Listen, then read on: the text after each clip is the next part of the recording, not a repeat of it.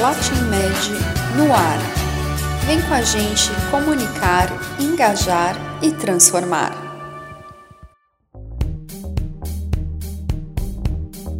Olá, sejam todos bem-vindos a mais uma edição do nosso podcast. Eu sou Patrícia Guimarães e você está ouvindo LatinMed no ar. Nosso tema de hoje vai tratar sobre as medidas de saúde diante da possibilidade de volta às aulas. Mas antes, eu quero te lembrar que se você perdeu algum dos nossos episódios anteriores, é só acessar o streaming da sua preferência. Nós estamos em diferentes plataformas como Spotify, Overcast e as plataformas da Apple e do Google. É só conferir. Voltando ao tema dessa edição, não dá para negar que a suspensão das aulas presenciais foi um dos pontos mais sensíveis dessa pandemia principalmente para aqueles pais que tiveram que conciliar o trabalho em home office com a presença das crianças em casa e as atividades online. Agora, com a ligeira queda de mortes na capital e no estado de São Paulo, o governador João Dória anuncia o plano de retomada das aulas em todo o estado.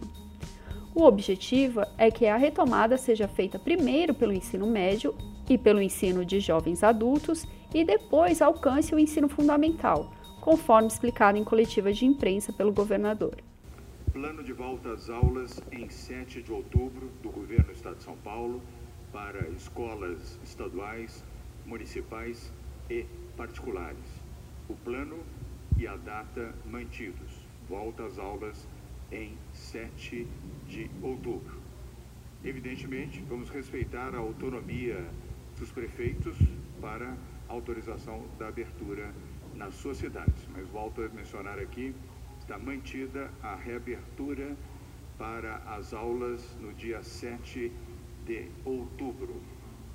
Dentro de uma programação escalonada, a rede estadual de São Paulo, com mais de 5 mil escolas, manteve a volta às aulas do ensino médio e da educação de jovens e adultos a partir de 7 de outubro.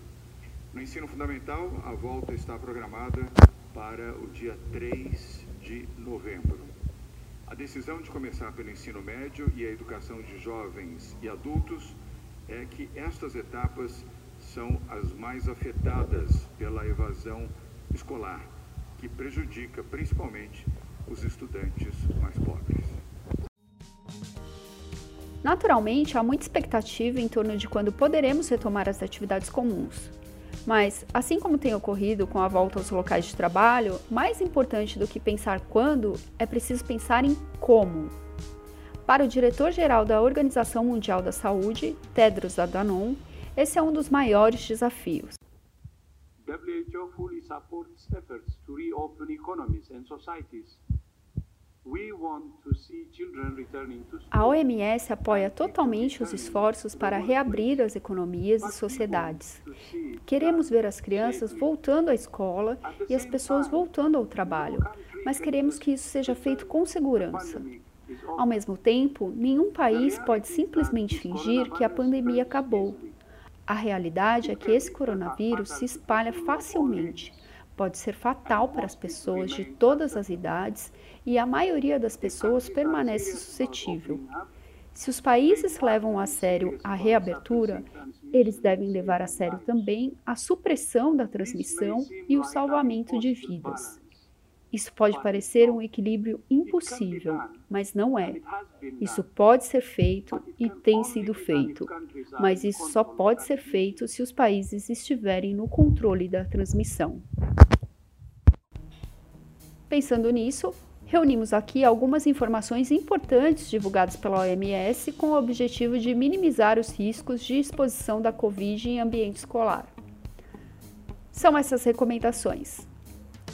Manutenção do distanciamento social de um metro, seja fora ou dentro da sala de aula, uso de máscara protetora, principalmente para crianças com idade acima de 12 anos, manutenção da ventilação natural por meio da abertura de portas e de janelas, criação de, criação de uma rotina de higienização das mãos e dos materiais usados em sala Incentiva a adoção da etiqueta respiratória, como cobrir a boca e o nariz com a parte interna do braço ao tossir ou espirrar.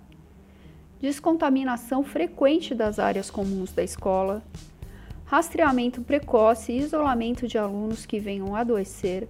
e o acompanhamento dos que estiverem mais próximos desses alunos, comunicação aos pais no caso de ocorrência da doença na escola e encorajamento para que os alunos com condições especiais de saúde sejam mantidos afastados da escola com atividades online.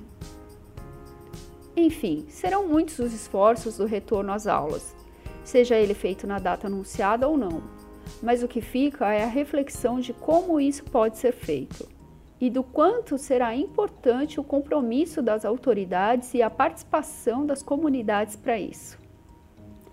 Essa foi a nossa edição de hoje. Eu espero que você tenha gostado. Agradeço a sua audiência e até a próxima.